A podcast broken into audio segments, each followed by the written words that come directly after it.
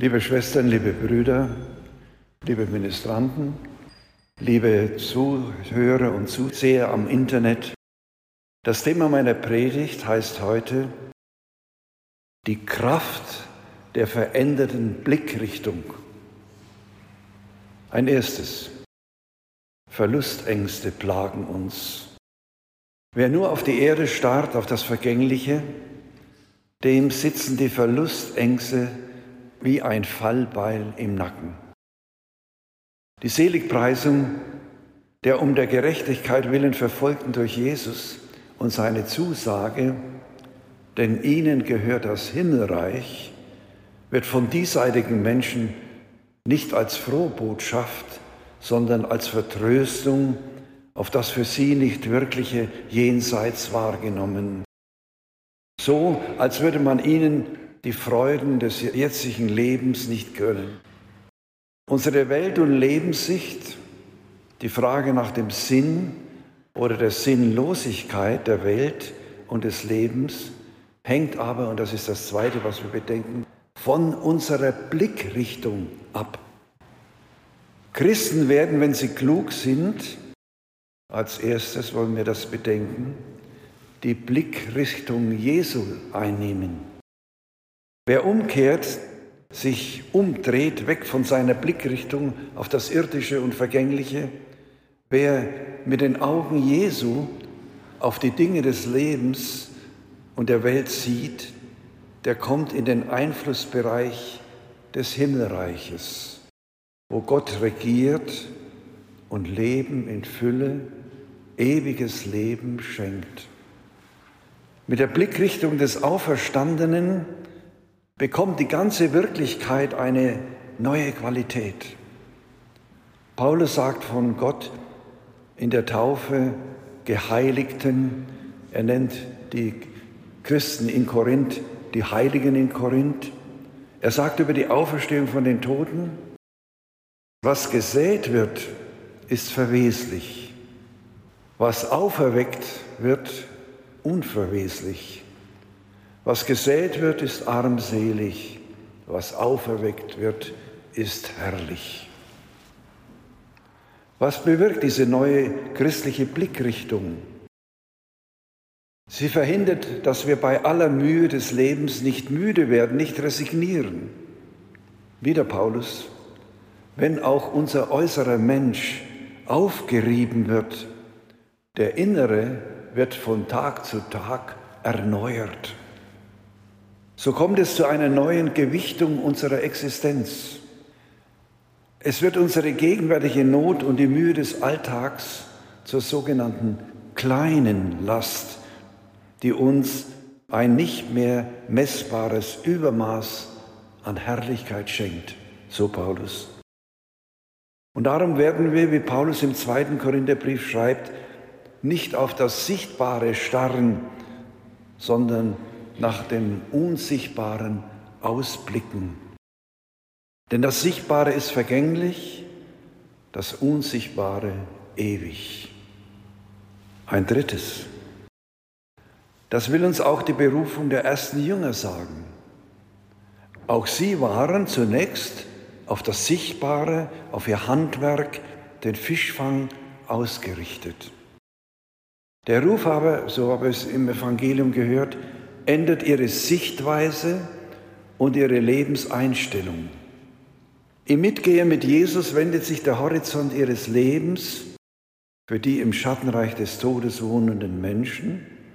Durch Jesu Worte und Taten geht ihnen eine ihre irdische Existenz überstrahlendes Licht auf.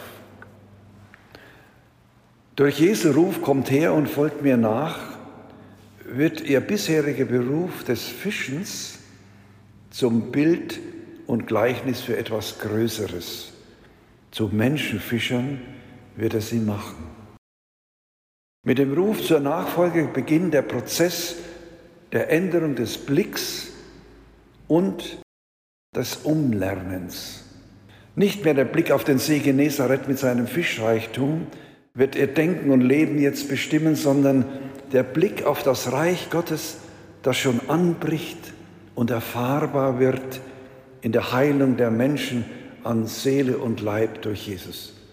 Das war das letzte Wort des Evangeliums. Er heilte viele, alle. Und ein viertes, das Reich Gottes ist keine irdische Größe. Im Lukas-Evangelium sagt Jesus, man kann auch nicht sagen, seht, hier ist oder dort ist es, denn das Reich Gottes ist mitten unter euch.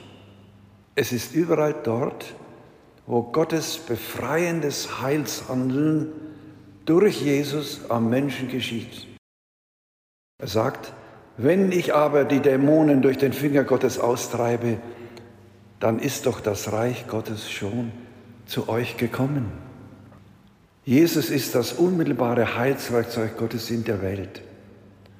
Und die von ihm in seine Nachfolge berufenen sendet er zu diesem befreienden Tun an den Menschen und an Gottes Schöpfung. Worin besteht, und das ist das Dritte, was wir bedenken wollen, die Aufgabe der in die Nachfolge Jesu gerufenen. Die neue Blickrichtung der Getauften und Gefirmten bewahrt uns nämlich davor, in dem vom Blitzlicht der Fotografen und den Scheinwerfern der Medien ins Licht gestellte, reichen und schönen, erfolgreichen und mächtigen, bewundernswerte Lichtgestalten zu sehen. Wir lassen uns davon nicht blenden. Heilige ermutigen uns zur Veränderung der Blickrichtung. Der Glaubende orientiert sich an Jesus Christus, aber auch an Frauen und Männern, die ihm seit 2000 Jahren gefolgt sind. Jeden Morgen um 8 Uhr stellt Radio Horeb den oder die Heiligen des Tages vor. An ihnen können wir ablesen, wie das geht, als Christ in der Welt zu leben. In dieser Woche zum Beispiel lenkt die Kirche am Dienstag unseren Blick auf den heiligen Bischof Franz von Sales. Er ist der Ursprung der Salesianer. Nach dem Willen seines Vaters sollte er Rechtskundiger werden, aber heimlich studierte er in Paris Theologie. Zusammen mit seinem Bruder Louis ging er in das Gebiet südlich von Genf, deren Bewohner zum größten Teil von der katholischen Kirche zum Calvinismus abgefallen waren. Die Behörden hatten ihren Bürgern unter Eid verboten, Predigten des Franz von Sales zu hören. Durch Gebet, durch Wort und Schrift versuchte er anhand der Bibel die Prediger des Calvinismus zu widerlegen und von der Wahrheit des katholischen Glaubens zu überzeugen.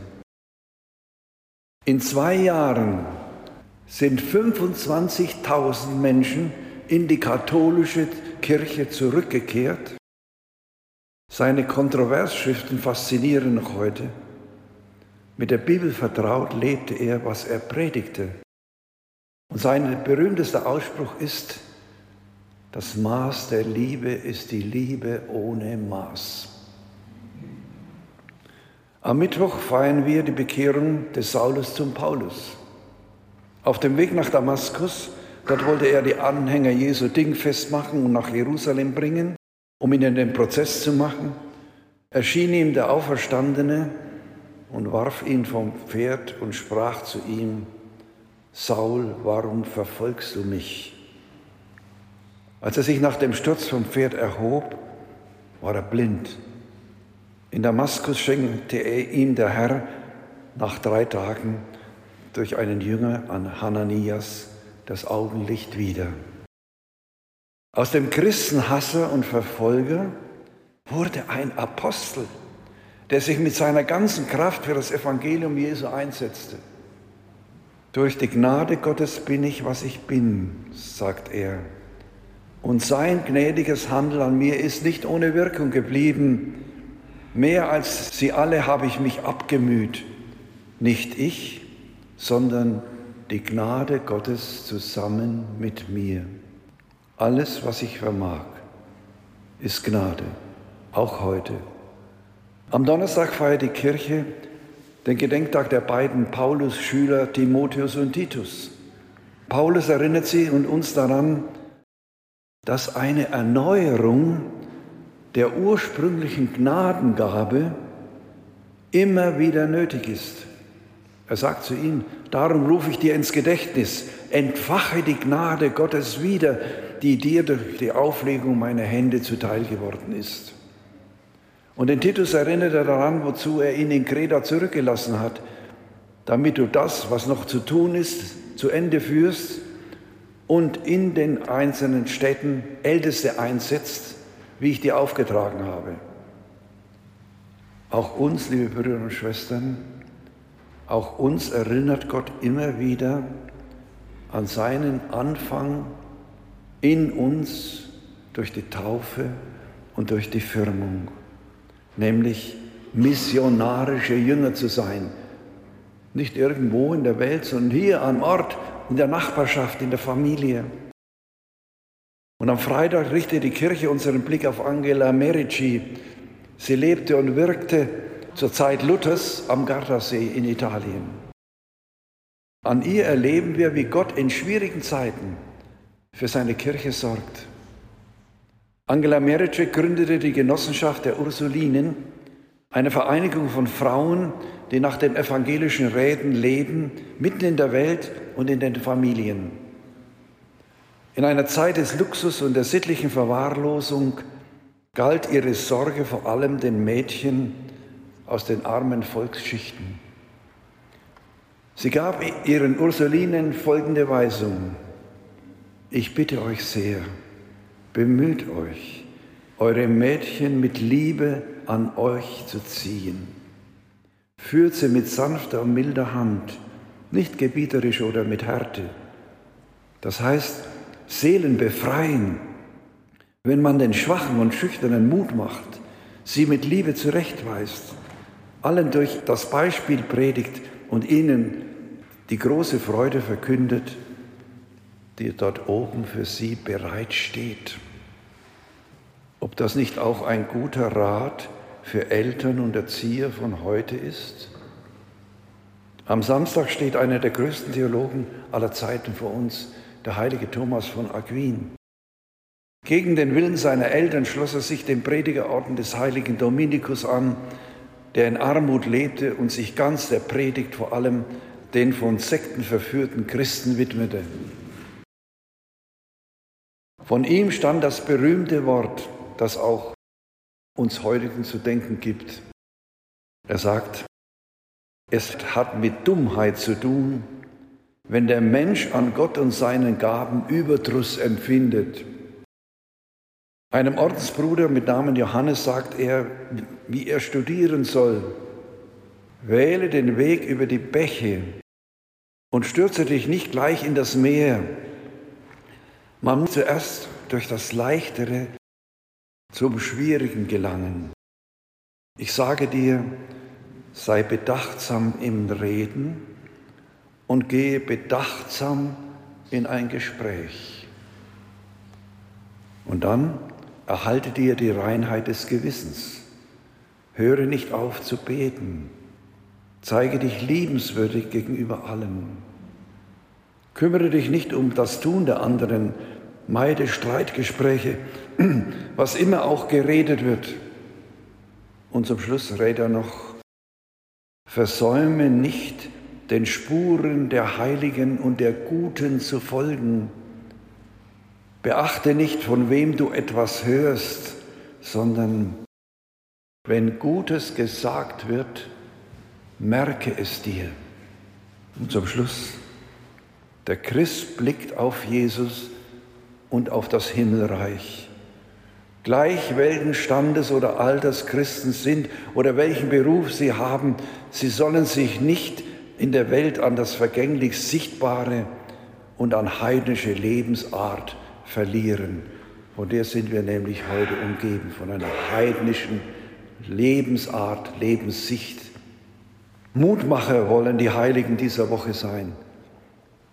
Inmitten der Welt und unserer irdischen Aufgaben gehören wir zu Jesus Christus, der die Welt durch seinen Tod und seine Auferstehung besiegt hat.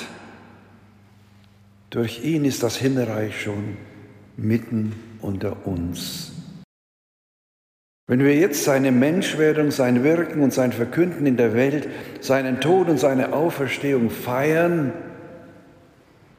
wird das Himmelreich unter uns gegenwärtig.